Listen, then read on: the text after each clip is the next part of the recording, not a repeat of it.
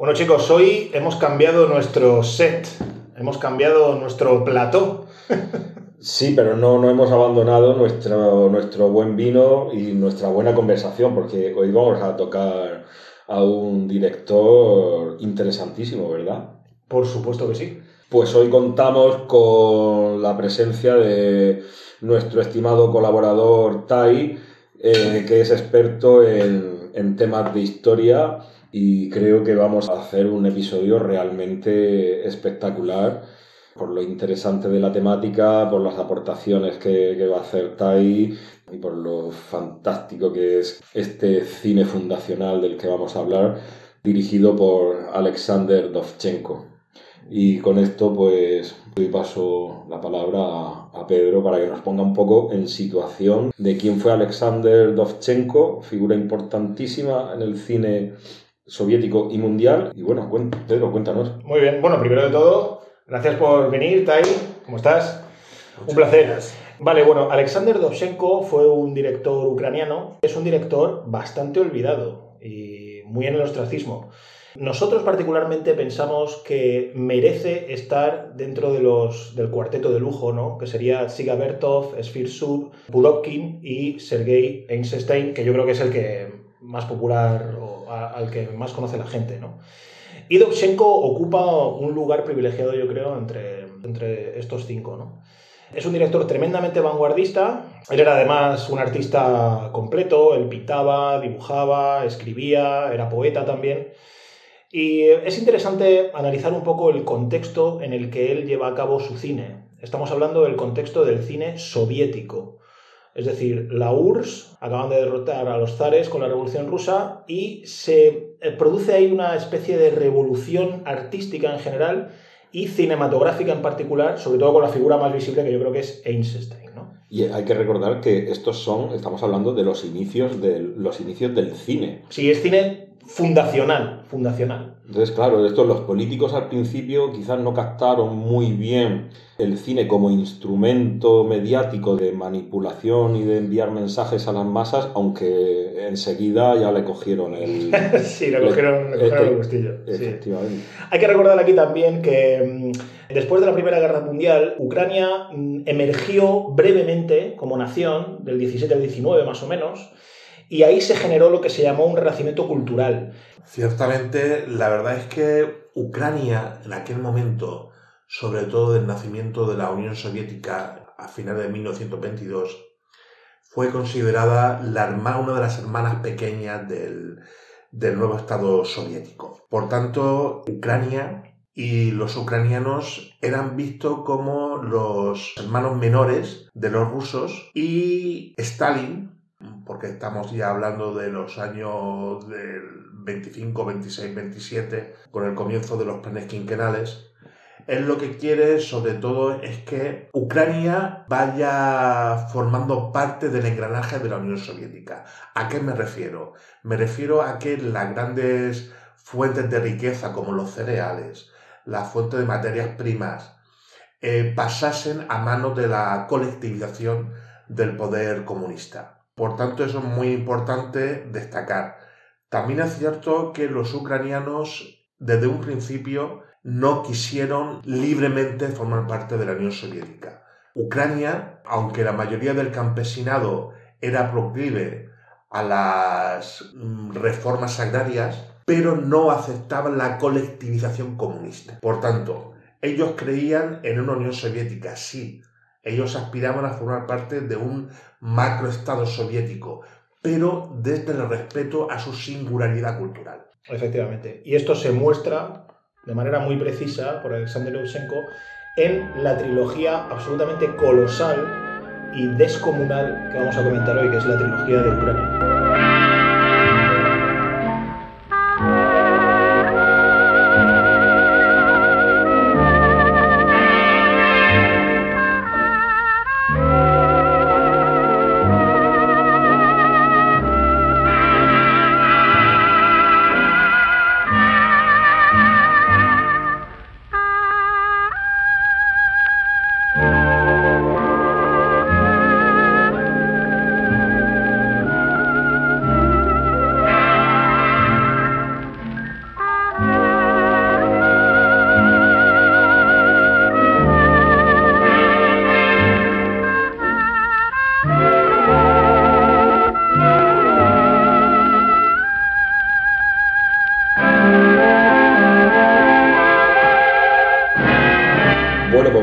Comenzar con la primera película de esta trilogía, rodada en 1928. Hay que recordar que estas tres películas se rodaron en tan solo tres años, así que prácticamente a, una película por, por año. Y decir también que prácticamente eran las primeras películas que rodaba Alexander Dovchenko, un modesto maestro de escuela que había salido del analfabetismo gracias a la influencia de, su abuelo. Así que, estamos ante un, digamos, se podría decir, un artista emergente desplegando toda su creatividad en, un arte completamente nuevo como era el cine, ¿no? Estamos asistiendo, como, como dice Pedro, a la fundación del cine y al establecimiento de las bases del, del mismo, ¿no? Y esto es otro de los puntos súper interesantes de este director de, cine ucraniano. Cernígora es, como digo, la primera de, las partes y es una película de un marcado carácter histórico, ¿vale? Yo, esta película, eh, sobre todo, destacar esto, ¿no? Eh, es histórica, luego tenemos a Arsenal en el año 1929 que tiene un carácter marcadamente antibelicista totalmente. Luego hablaremos tranquilamente de esta, de esta cuestión porque es controvertida según la, eh, la narrativa, el modo del montaje y la narrativa del director. Y en la tercera parte, en tierra, Zemlia, pues es una, una película que el fundamento es el de la colectivización en la emergente nación soviética.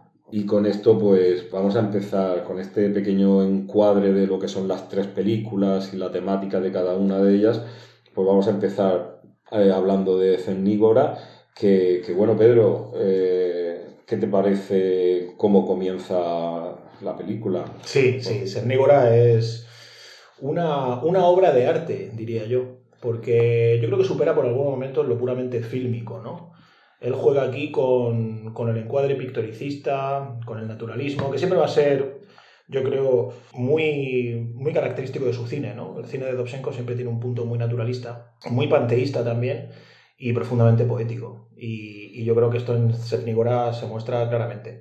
Como tú decías, tiene un carácter profundamente histórico. Yo iría un poco más allá. Yo creo que Cefnígora es un estudio etnológico al más puro sentido Foucaultiano. ¿Vale? Como Foucault lo, expresaba en las palabras y las cosas, que esa etnología que tiene que ver con, con, lo oscuro, con lo religioso, con lo que no se puede a veces explicar, con la memoria onírica, ¿no? Y yo creo que todo esto lo tiene Cefnígora, con esas imágenes líricas, poéticas, verdaderamente apabullantes. Sí, de hecho, es que te iba a comentar incluso antes de haberse inventado el género, eh, Alexander Dovchenko filma la primera película eh, fantástica, de género fantástico de, la historia. Hay una escena en la que sale un brujo de una cripta y lanza un hechizo, que es como una especie de bomba de humo, y todos quedan durmiendo al instante eh, no, es que sea una película de, fantasía y tal, pero... Bueno, pero lo tiene, lo tiene, lo tiene. Pero introduce, como tú muy bien estás diciendo, todos esos elementos de lo onírico, del otro mundo, del ultra, de ultratumba, los antepasados, las tradiciones. Y hay que recordar que Dovchenko se formó en la escuela del expresionismo alemán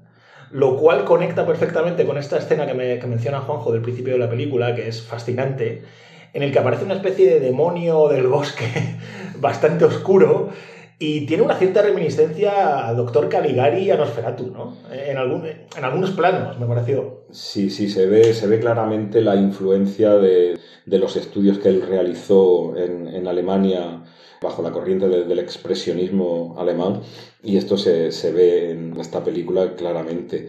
También, como, como, decías, es muy remarcable todo el aspecto de demostrarnos la naturaleza en todo su esplendor. Él nos muestra orgulloso, a mi entender, su país con esos campos de, trigo, como el viento mece los trigales pone énfasis en, ello a lo largo de, estas tres A lo largo de las tres, pero yo creo efectivamente que esta tiene un espíritu muy nacionalista. Porque en aquel momento, sobre todo, la cuestión nacionalista en la incipiente URSS era visto como una invención burguesa, por tanto contrarrevolucionaria y contraria al espíritu de la fundación de la Unión Soviética, que era una patria de obreros, campesinos y trabajadores.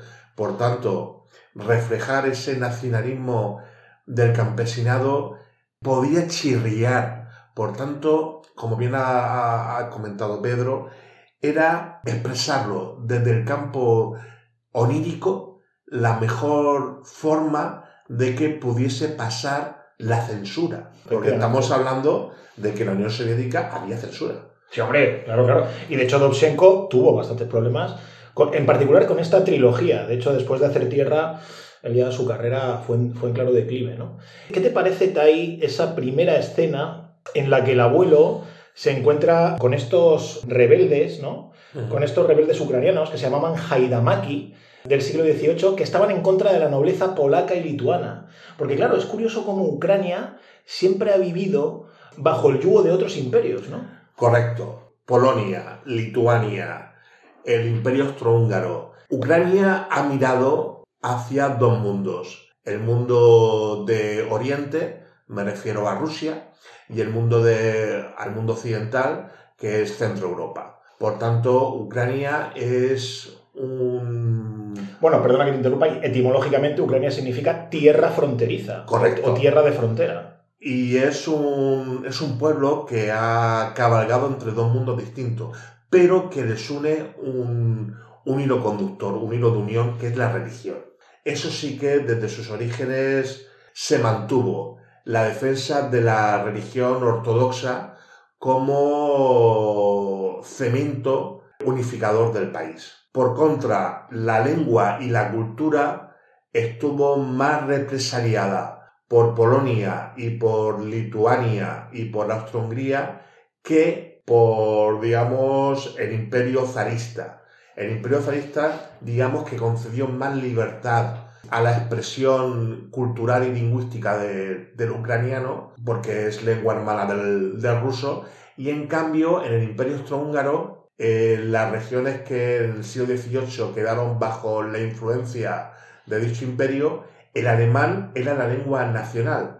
Por tanto, eh, Austria-Hungría tenía un mosaico de naciones independientes, era el alemán la lengua, la lengua nacional. Y además esto que estás comentando se ve clarísimamente, se ve clarísimamente en la película cuando el líder de, esta, de este grupo tribal que has mencionado antes, Pedro, le dice, ¿Has, ¿has visto algún polaco? ¿Has cazado algún polaco? claro, claro. Dice, sí, sí, dice, sí, sí, están por aquí. están, están saqueando las tumbas y luego a continuación se ve la escena que comentas disparando a los árboles y... y cazando polacos. esa escena es, es, delirante porque se ponen a disparar sin mirar. Sin mirar hacia, hacia atrás. Totalmente. Es, rarísima esa escena. Sí, sí, ¿eh? sí, Es como una especie de no, no quiero matarlos, pero los mato, no sé a dónde apunto. Muy ambiguo. Eh, a, lo mejor el espíritu maligno me guía, no lo sé. Es una guía y aparte que también mm, es una de.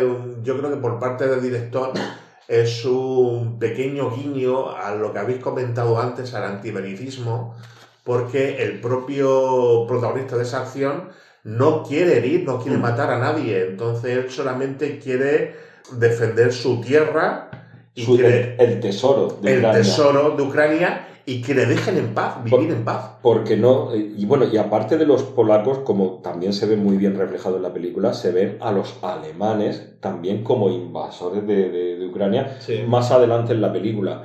Pero volviendo al, principio de, la misma, la narrativa, lo que va sucediendo en la película es que el abuelo, que es guardián del tesoro, se convierte en un personaje atemporal y va enseñándole a sus dos nietos, a, a Pablo y a Timosca, les va enseñando y les va contando la historia del tesoro de, de, Ucrania para hacerlos conscientes de, imagino que de las tradiciones de su tierra, las costumbres, la riqueza de su país. Claro, claro, el, tesoro es una metáfora de todo eso, claro. Efectivamente, el tesoro es la propia Ucrania. Eso, a efectivamente, a mi entender. Yo estoy con vosotros, yo creo que el tesoro es la esencia nacional ucraniana. Sí. Y el director. Una esencia nacional que está siempre en tela de juicio, precisamente por vivir geográficamente en ese terreno tan fronterizo y rodeada, como bien ha dicho antes Tai, de una cantidad de imperios permanentemente al, Y que esa, digamos, identidad nacional ucraniana sea luego absorbida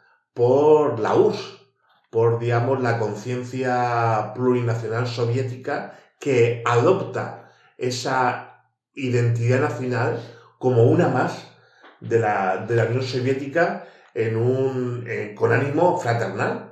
Además, es que esto, esto que tú acabas de decir eh, y, y, lo que acaba, y lo que anteriormente habéis comentado de que mm, eh, en la escena que están matando polacos, pero no los quieren matar, parece como que de, te tengo que matar porque estoy defendiendo lo mío.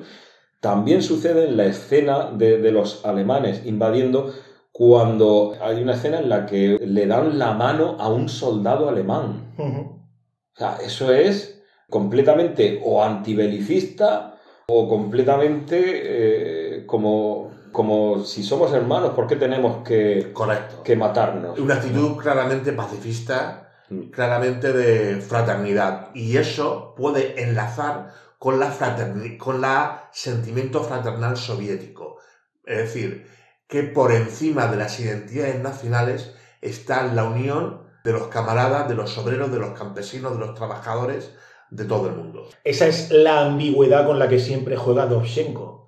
Porque él, para, como habéis dicho antes, para tratar de saltar por encima de la censura, él tiene que jugar mucho con esta ambigüedad. Entonces, estos sentimientos que muestra de camaradería, de universalidad, eh, claro, esto efectivamente tiene una connotación muy soviética, ¿no? Muy Sí. comunista. Muy comunista, sentido. una, cosmo, Una un cosmovisión. cos- Una cosmovisión y un Sí. cosmopolitismo eh, sovietizante. Un internacionalismo. Un ¿no? internacionalismo, Sí, correcto. Lenin llevaría luego a. Lenin que ya lo, lo, lo quiso Hmm. llevar más Más allá y, y luego Trotsky, etc. ¿Qué os parece esta dicotomía, eh, también un poco bíblica, ¿no? De Caín y Abel, podríamos hacer un paralelismo entre los dos nietos, ¿no? Entre Pablo y Mm. Timosca, ¿no? Como Pablo es eh, más idealista, ¿no? Más soñador, tiene ese, ese ímpetu nacionalista ucraniano, y como Timosca es el, típico, el prototipo eh, bolchevique, ¿no? El prototipo soviético, trabajador, impertérrito, prácticamente un robot, ¿no? Si además se le ve como, como Timosca eh, asiste a la universidad o estudia y se vuelve una persona más formal, más con, pues eso, el ideal se convierte, como tú dices, en el ideal soviético revolucionario, que lo veremos luego en la siguiente película, esto ya elevado al, al máximo, ¿no? Sí, a, a la forma de mito casi. Correcto. Sí, Y si os dais cuenta, también Mosca es, digamos, la personificación de la madurez soviética. Eso es. Frente a su hermano, que simboliza la inmadurez, el sentimiento, si me permitís la expresión, infantil de la nación ucraniana incipiente, en cambio Timosca es la mm, personificación, nunca mejor dicho, del ideal soviético. Es decir, tu identidad nacional va a ser absorbida en la identidad plurinacional de la, de la Unión Soviética y va a haber ese lado fraternal que va a ser lo que nos va a unir respecto al resto de, de naciones del, del planeta.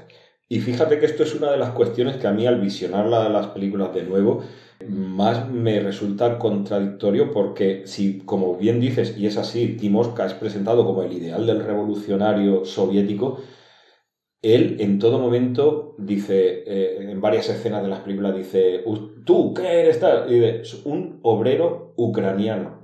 Sí, sí, sí, sí, sí. sí. Eso es Soy, soy un Un obrero, ucraniano. Sí.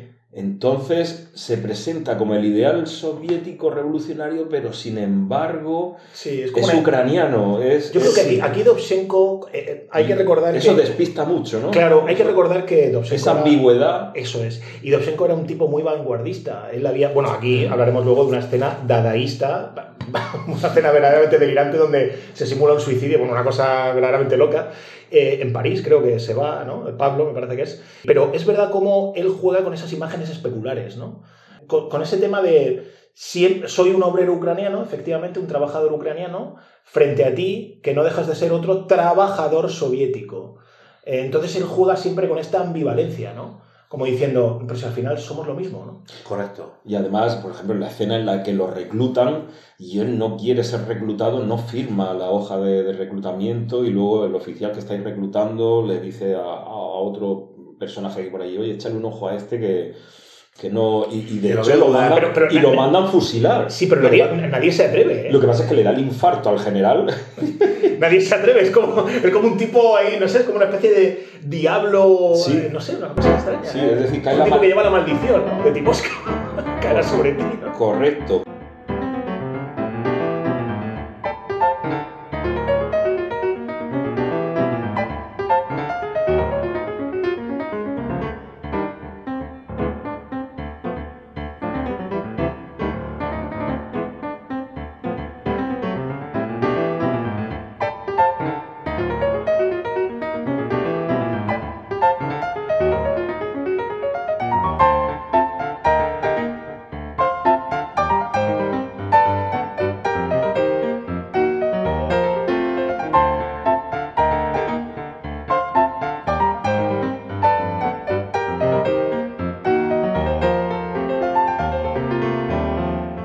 Y siguiendo con el hilo conductor de, de- de la película, que, que yo pienso que es el abuelo, ¿no? El, el Sí, abuelo, claro, claro, totalmente, que, totalmente. que es el que, el que va... El abuelo, digamos que es el narrador de una novela típicamente clásica, ¿no? Correcto. Vemos cómo eh, introduce la, la figura de, de Roxana, narra eh, toda, se remonta a los orígenes de la, de la nación con las invasiones vikingas, ¿no? Con, con los rus de con la tribu de los rus normandas que fundaron fundacionalmente Kiev en el 882, creo que, que fue. Y, y todo esto queda representado en, en la fantástica escena esta de, de planos superpuestos que me recuerda mucho a Old Boy con, con la escena del ascensor saliendo la gente Sí. con el hacha. Las espadas, las, Las decapitaciones. espadas. Unas decapitaciones hiperteatralizadas, ¿no? Sí. Totalmente. Pero que quedan muy bien en la película. Porque, claro, como la escena es de un simbolismo expresionista, onírico, tan potente, Sí. pues no te choca tampoco que esté tan sobreactuada, digamos. Y aparte que también el hecho de las decapitaciones, ¿qué os parece a vosotros? ¿Qué quiere ahí el director demostrar en- con esa decapitación onírica? Yo creo que, que lo que quiere dejar claro eh, Dovchenko es que es la victoria del pueblo ucraniano frente a, a- a los bárbaros, frente a las invasiones bárbaras del pasado. Yo estoy contigo. Aunque es un poco contradictorio porque pensad que quien fundó la nación ucraniana fueron normandos, una tribu normanda viki- vikinga, vamos. Entonces, Bueno, es lo- es es como un he dicho. poco... es un Y luego, poco- como también, utilizando otro paralelismo con, con España, es una, una tierra donde incluso los mongoles también formaron parte, arrasaron. Sí. Luego después, como bien ha dicho Juanjo, anteriormente los cosacos, luego después los rusos, luego después los polacos, luego los, los lituanos. Es decir, Bueno, es una tierra que le ha costado demostrar su identidad nacional Sí. y es el director el que a través de ese, de ese sueño, Sí. a través de la expresión onírica, quiere resaltar. Claro. Es decir, nosotros tenemos nuestra identidad y queremos proyectarla dentro de la fraternal Unión de Repúblicas Pero, pero, pero como hemos dicho al principio, es una identidad cuasi mágica. Mm. que cae en esta etnología que, que mostraba Foucault, que al principio hemos, hemos comentado. Además, es que, es que claro, esta, esta imagen onírica de que representa ahí el abuelo luchando contra los vikingos, es, un poco, como digo, es un poco ahí confuso porque hay que pensar lo que estáis diciendo, ¿no? Que en el siglo XIII eh, el, el país eh, sufrió una invasión por parte de los mongoles. Entonces, a veces, pues no sabes contra quién estás luchando, lo que está claro es que son bárbaros que... Hombre, yo creo que en la primera toma. Pero a su vez, pero a su vez eh, quien fundó su propia nación también fueron extranjeros, ¿no? Sí. Hombre, yo creo que a- en la primera toma, eh, Roxana y el pueblo son como invadidos por turcos y vikingos, ¿no? Porque esa especie de barco. Yo creo Es que es un barco vikingo, Es una cosa rarísima. vikingo, es una cosa cosa- anacrónica que ahí mete Sí. los secos, que claro, porque claro, los vikingos son anteriores a los. eh, tar- y luego yo creo que son los tártaros, ¿no? De, precisamente de Crimea. De Crimea, muy- correcto. Muy en boga hoy en día. Correcto, que es la parte oriental. Claro, Oriental. de- de- Crimea. rusófona. Entonces, los tártaros de Crimea la venden a, a un sultán, que yo imagino que sería del Imperio Otomano, ¿no? Porque claro, aquí no explica nada, aquí tienes que buscar, de que buscar tú. Aquí ¿no? lo que pasa es que es un mosaico, tenemos unas piezas y entonces un puzzle. Y él lo que propone es que el propio espectador, con esas piezas del puzzle, las vaya colocando dentro de su, de su digamos, dentro de su conciencia y vaya entendiendo que es una fusión de razas, una fusión de pueblos, una fusión de cultura la que ha creado Ucrania. Y como bien has dicho vosotros, zona fronteriza, es decir, una identidad nacional soberana y marcada en zona fronteriza, pues la verdad que es una contradicción. efectivamente. Y además- Sobre todo cuando está rodeado de tanto imperio. ¿no? Tanto imperio. Y además eh, es complicado, eh, hay que reconocer que es un tanto complicado el visionado de, de películas como Cernígora, por, también por, por lo que comentábamos de que el cine es un arte que está eh, naciendo. Todavía no, no, no hay ni teoría del cine ni, ni técnicas eh, definidas y entonces lo que se hace es jugar con, y experimentar con, con el montaje. Entonces, eh, claro, que, que el montaje es una sucesión de planos. ¿Qué sucede? Que el montaje que realiza Dovchenko eh, no es un montaje didáctico como el que puede hacer Einstein, sino que es un Sí, el montaje de atracciones. Exacto, que es el, el- el ensayo que hizo Einstein que- sobre el montaje de atracciones, que es más didáctico, pedagógico, porque tiene más un enfoque a transmitir el- los ideales políticos de, de Stalin y, y- y todo este tema. Esto a, a Dovchenko como que... Bueno, y Einstein también, aunque... Einstein posteriormente. Posteriormente, eh, eh, a Dovchenko lo que le interesaba era la parte artística y creativa del, del cine.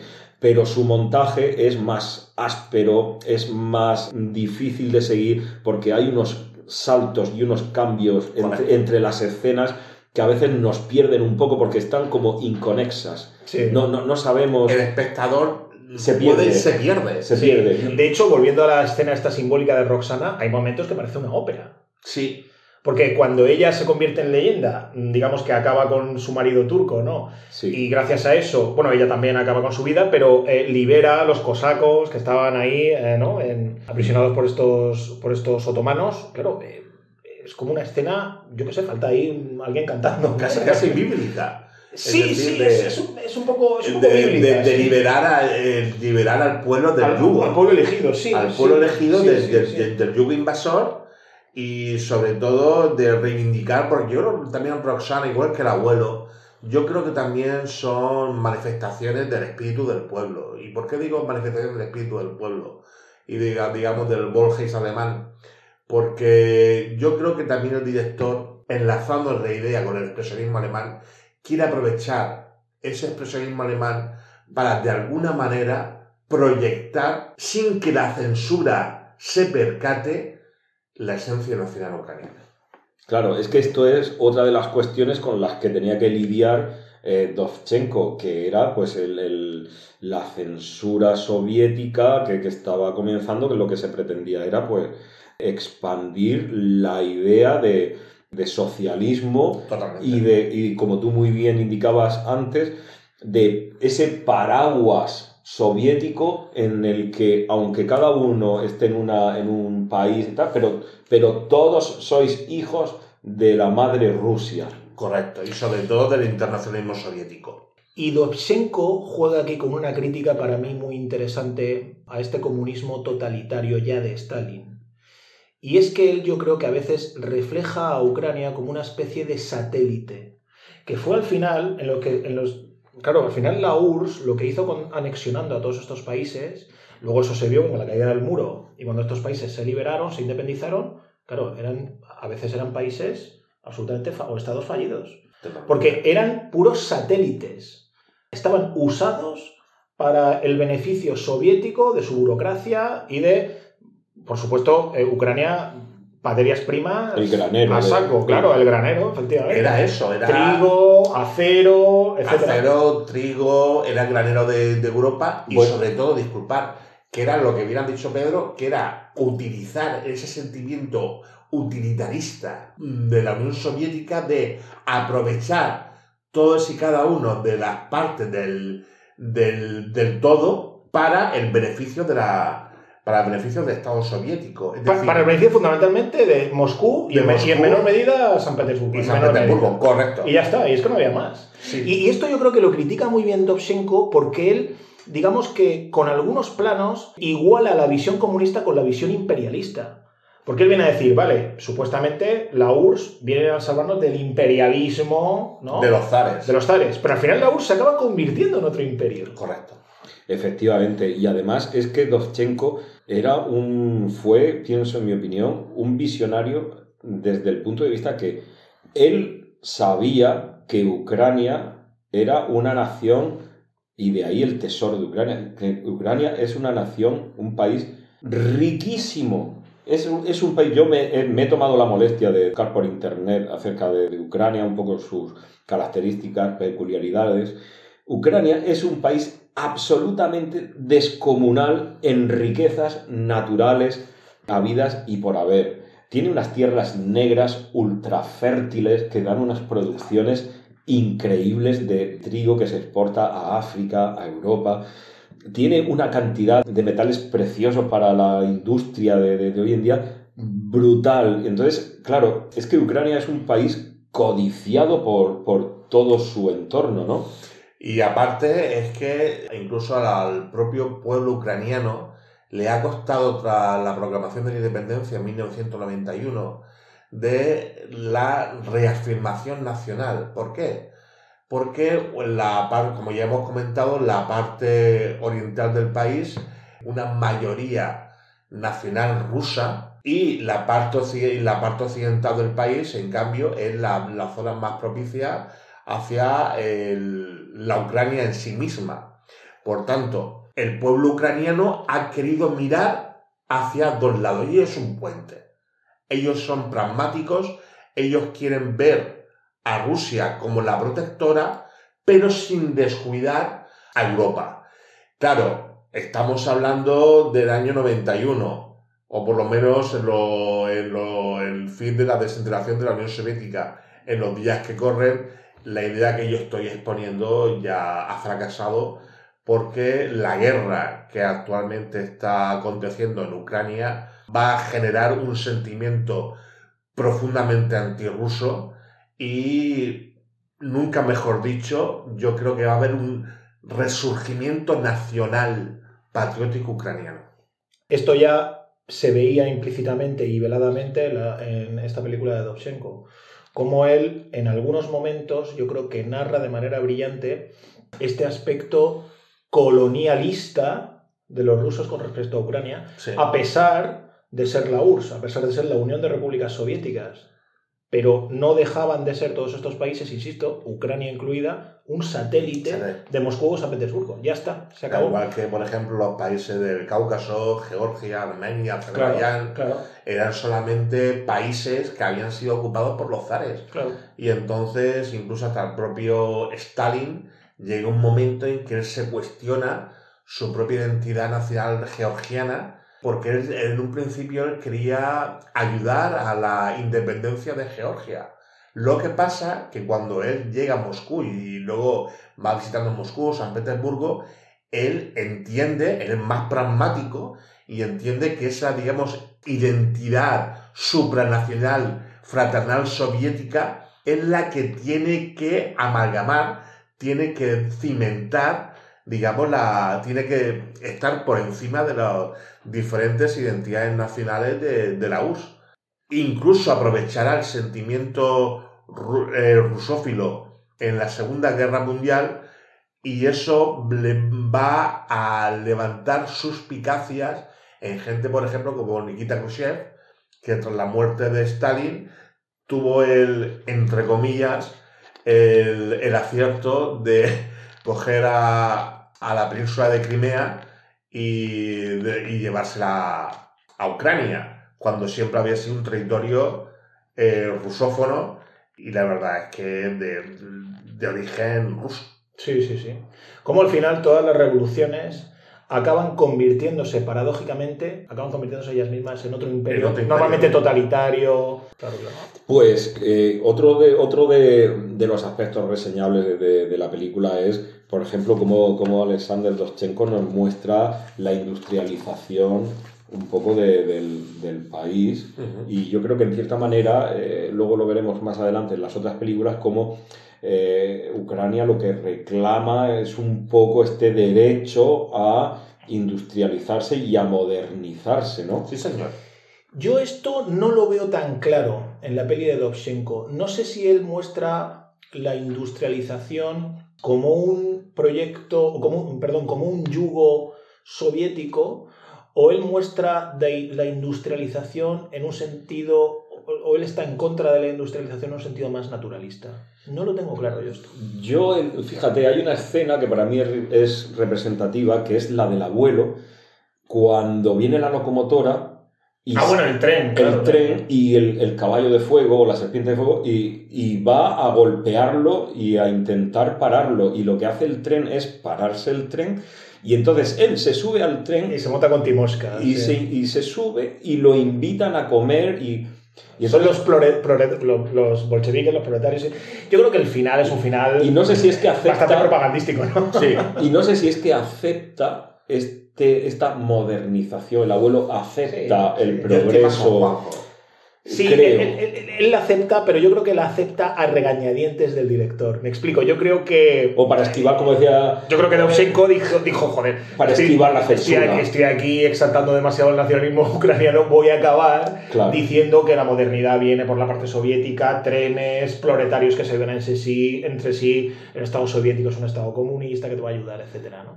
Yo, yo creo que va por ahí más, porque desentona un poco ese final. Sí. Aunque me parece un final fascinante, porque yo eh, hago el paralelismo con esta peli de, de los hermanos Lumière, que era la llegada de un tren a la estación de la ciudad, ¿no? cuando salieron corriendo todos Esto los- es, ¿no? Esto es que salía corriendo la gente del cine, ¿no? Realmente, Y claro, es que hacía 30 años de eso, en la época. estación final de Ucrania, donde tiene que desembocar ese tren, es Moscú. Efectivamente, Eh, claro, claro. Es la capital de, del- de la URSS. Claro. O sea, el abuelo que nos ha estado narrando toda la- toda esta etnología onírica. eh, Es el Volgeist, el espíritu del que pueblo. al final. Al va- final se da cuenta Eso es. que el futuro de Ucrania Es, es, es la URSS. es la URSS, eso es. Sí, y además esto que estáis diciendo queda muy patentemente plasmado en la película con la crítica que se hace de la sociedad occidental con esas imágenes de neones en la noche, que es la ciudad de Praga, eh, donde hace la, le- hace la escena eh, Pablo con, Bueno, ¿qué os parece? con esa simulación de suicidio. Pero, ¿qué- oye, ¿qué os parece esa, esa escena? Es una escena dada, ¿no? Dadaísta. Eh, O, o casi surrealista. No sé, es una sí. escena. Porque cuando De- coge la, época- de la coge la pistola y aparte, de repente, el público le pide que se suicide. que se suicide. Como, como un circo romano, ¿eh? Como un circo. Pero él es presentado como el duque de Ucrania. Sí, sí, sí, sí. Él es sí. presentado como el el Duque de Ucrania. sí. Va a hacer aquí una, una performance, decir. y de repente él mira al público como arrepentido o avergonzado de lo, de lo que va a hacer, pero el público dice, no, no, el hazlo. El público, sí, hazlo". sí. Ah, El- El público le pide ese, que no. ese público occidental depravado, vicioso, Depravado, capitalista, vicioso, ¿no? burgués, Burgués, capitalista. Claro, es, es una, eh, eh, es una clara crítica a la sociedad occidental Sí, sí, sí. sí. Y de la violencia. y, propagand- y, y, claro, y muy propagandista del espíritu Pero, soviético. pero yo, yo lo digo ya, para mí es mi escena favorita. O sea, es una a mí cosa- también me ha gustado. Es un delirio, verdaderamente. Es un delirio. Atreverse a hacer eso en el año 28, es verdad que estaban todas las vanguardias, el dadaísmo, el surrealismo y tal, era espectacular. Pero claro, atreverse a hacer eso en la URSS. Y claro, él, él, como muy, como- era muy listo, ¿no? Entonces él dice, bueno, voy a hacerlo porque me apetece hacerlo, porque era él era un artista eh, total, ¿no? Sí, sí, sí. Me apetece hacerlo, pues voy a poner esta, esta contraposición de su performance de suicidio, que podría, Sí. sacarlo, podría sacarlo solo en su casa y sería muy melodramático, muy voy a contraponerlo con estos primeros planos de la gente, como dice, como dice Tai, ¿no? Deseando que se matase. Es- He pagado para verte morir. Porque, porque él lo que quiere, Pablo lo que quiere es recaudar dinero para buscar el tesoro del padre, ¿no? Yo- yo Efectivamente, creo. efectivamente, porque luego se ven, eh, creo es la escena del coche que dice, mira, ya tenemos 6.000 6.000 Rublos, o lo que rublos fuera. para otra expedición para buscar el, el tesoro. Sí, sí, sí. Exacto. Entonces, yo no sé si estáis de acuerdo conmigo que esta película de las tres, si bien Tierra es la más redonda, Es la comentaremos, sí. Sí, esta es la más, la que incorpora elementos más diferenciadores entre lo lírico, lo poético, lo antibelicista, El movimiento Dada. la, la naturaleza, eh, es, no sé, en este aspecto sí es la más completa, también E difícil- intelectual. E intelectual, exacto, e- eso iba a decir, difícil de seguir por lo intelectual que es, por Sí. las ideas que el simbolismo que transmite, pero es una película bru- brutal. Brutal, brutal, brutal. Si os parece, acabamos con las palabras del propio Dovzhenko en su autobiografía que decía lo siguiente. Sevnigora sigue siendo mi película más interesante. La hice en un respiro, prácticamente en 100 días. Una cosa realmente increíble hacer esta película en 100 días en el año 28, insistimos en esto, ¿eh? hace prácticamente un siglo. Inusualmente complicada en estructura, ecléctica en forma, la película me dio a mí, un trabajador de producción autodidacta, la oportunidad fortuita de probarme en todos y cada uno de los géneros que eran posibles. Fue un catálogo de todas mis habilidades creativas. Era su favorita. ¿eh? Quizás porque fue en la que más pudo explayarse y experimentar. Eso es. por, eso por es, eso lo que estábamos hablando de que el cine eh, estaban eh, estos señores estaban sentando las bases del, del cine que, que estaba por, por llegar así que, que, bueno decir que esta película está disponible en el canal de youtube de cunlingus.com y que si tenéis curiosidad por el cine antiguo y el buen cine con mayúsculas la, la recomendamos la trilogía vamos eh, totalmente Así que nos despedimos de todos vosotros. Gracias por escucharnos y no dejéis de visitar nuestra web www.cunlingus.com y nuestro canal de YouTube donde tenéis estas pelis. Así que gracias a todos y a todas por escucharnos. У зелений бір, а на тому боці там живе зарічка, а ті, що сховалась у зелений бір, а як з хати вийде, на порозі стане аж блищить красою широчінь ріки, а як усвітнеться